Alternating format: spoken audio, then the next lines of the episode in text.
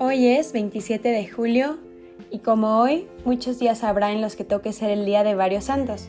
Por ejemplo, hoy es el santo de Juliana de Íguro, San Simeón, San Celestino I, quien fue papa, San Sebastián de Aparicio, Santa Natalia de Córdoba, entre muchos otros.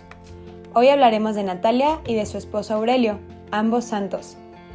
Natalia nació en Córdoba alrededor del 825, en plena dominación musulmana.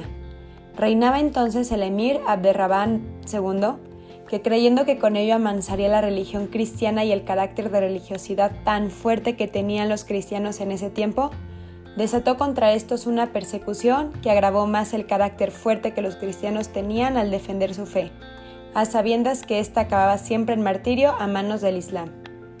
Natalia era una joven de fe profunda en el Señor. Contrajo matrimonio con otro joven de profundas convicciones cristianas, Aurelio. Ambos vivían como verdaderos creyentes, aunque en la clandestinidad, para evitarse las persecuciones de los musulmanes. Un día, asistieron y presenciaron el martirio de un cristiano llamado Juan. Fue tal la impresión de ver su amor a Cristo y valentía que causó en ellos un deseo de no esconder más su fe, sino ser más valientes y practicar su religión en público, para animar así a los demás cristianos y evitar que se pasaran al Islam que era la religión oficial en aquel momento y lugar.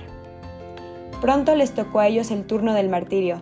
Fueron aprendidos, conducidos a prisión.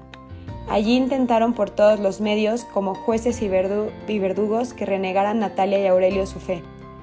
Pero ni las promesas ni las torturas pudieron con ellos, por lo que fueron degollados el 27 de julio del 852. Sus cuerpos fueron sepultados y venerados por los cristianos en Córdoba, pero incluso sus cuerpos ya sin vida de los cristianos estaban en peligro a manos de los musulmanes.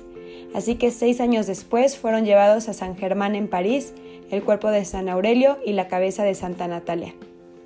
Este es un matrimonio, matrimonio que nos inspira mucha valentía. Ellos sabían lo que les esperaba y aún así lo dejaron todo por no vivir escondiendo su fe, que era lo más importante que tenían en su vida. Recuerdo yo esta frase en el Evangelio que dice, donde está tu tesoro, ahí está tu corazón. Y nos queda claro con su testimonio que su tesoro era Cristo y en él estaba su corazón.